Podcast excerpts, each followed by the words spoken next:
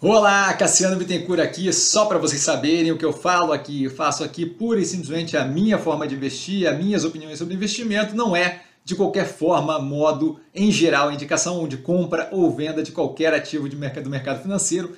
E agora o vídeo, valeu! Olá, Cassiano Bittencourt para mais um BEMA aqui no canal, esse trazido diretamente a vocês pela Minerva. Ticle Queiroz dando um susto na gente ontem à noite, causando aí Tá aqui o um aprofundamento da operação de compra das plantas da Marfrig. Acho bem relevante fazer esse aprofundamento porque muda bastante a operação e mais do que isso, pela derretida agressiva de preço que a gente teve hoje, que eu vou entrar daqui a pouco. Tá? Aparentemente, a operação consiste na compra de 16 plantas de abate na América do Sul e um centro de distribuição, tá mais forte ali no Brasil. Tá? A gente vê um resuminho na, na tela, só para dar o básico, a gente vai entrar mais a fundo aqui. Daqui a pouco vai ter um mapinha com a distribuição mostrando onde é são as novas, mas grande parte ali no Brasil. Tá? Tem também uma expansão para ovinos no Chile, que é bem positiva, casando com a operação da Austrália.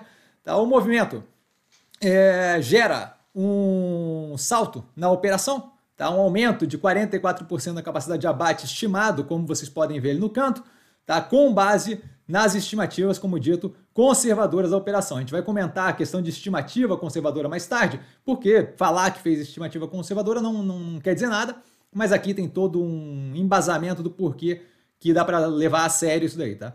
Mais forte, um degrau de crescimento, mais um forte degrau de crescimento para o ativo, tá? A gente vê ali que dá uma diferença muito grande da posição anterior para a posição que a gente deve chegar estimada ali para frente.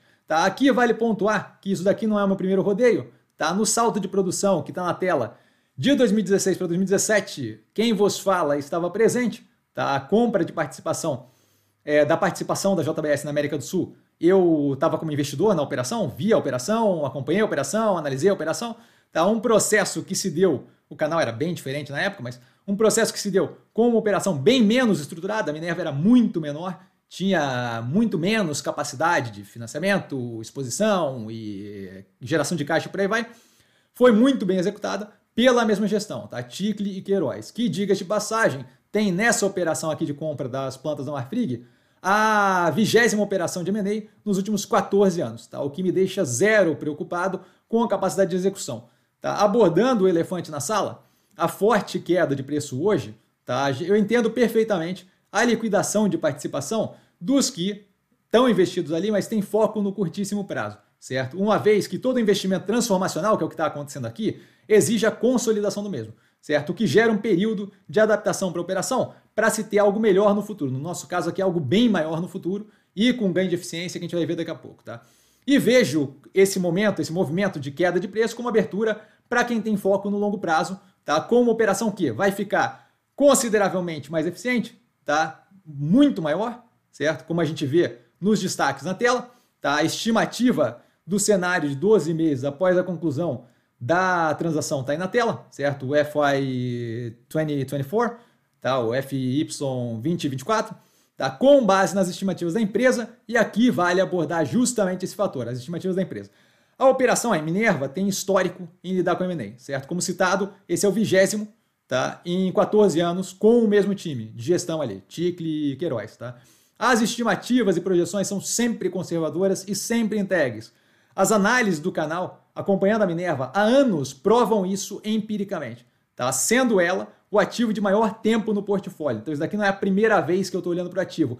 Com realização recente de participações na posição que a gente tem, com ganho de 200%. Então, mais do que isso, não é um sonho que nunca rende, que nunca paga tem, nas últimas realizações que a gente tirou, parte da operação ali, que estava maturando, e agora eles inventaram de fazer essa coisa de esticar a tese, a gente estava realizando ali com 200% de ganho em cima de todo aquele processo de queda de preço, momento mais pressionado, subscrição de capital e por aí vai, certo? Subscrição de capital era muito mais um momento de tensão e nervoso para o mercado que acompanha a Minerva do que esse momento aqui, certo? A operação em questão, essa da compra da, da, da participação na Marfrig, da, das operações, das plantas, é estudada pela operação, pela Minerva, há mais de 10 anos em conjunto com a Marfrig, tá? incluindo conversas pelo período e incluindo um swap de planta, uma troca de planta de, de, de fábrica, de, de, planta de abate, tá? dando o quê? Dando o know-how necessário de integração do modus operandi da Marfrig e implementando o modo de fazer da Minerva. Ou seja, a gente já fez a experiência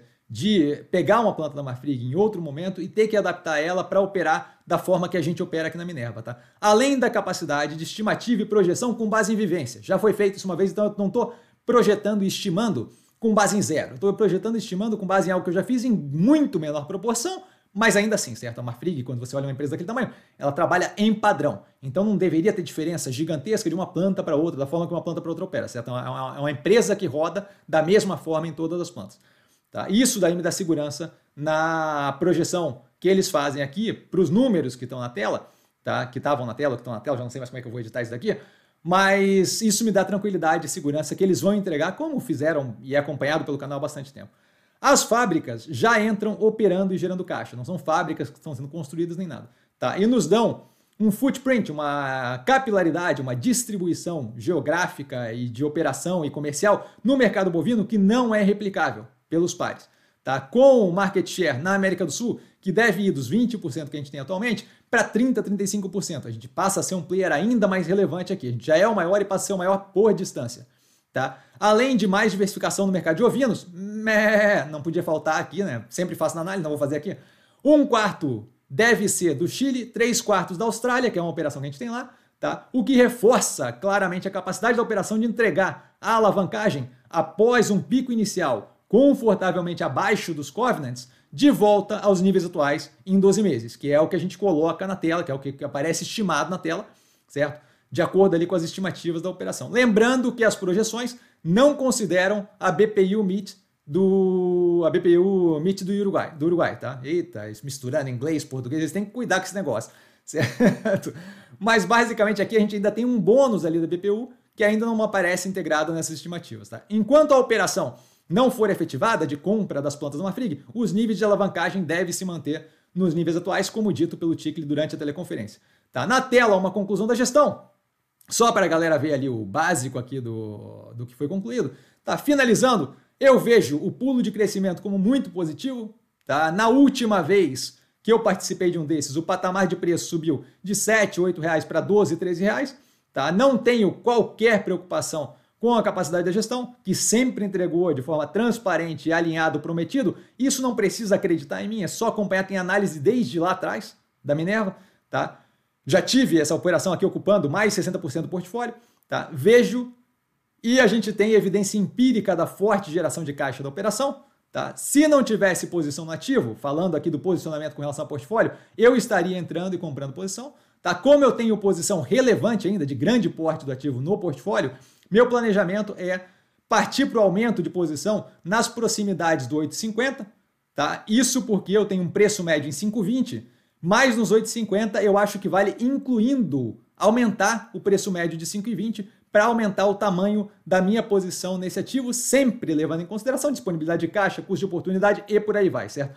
Uma vez que esse movimento estica a tese de investimento, aumentando o ganho potencial. Tá? Passei por esse processo é, de crescimento agressivo, tá? dessa situação é, de agressivamente comprar um pedaço de outra operação em uma posição bem mais precária, na época de 2006 para 2017, 2016, era muito mais precário esse, esse movimento.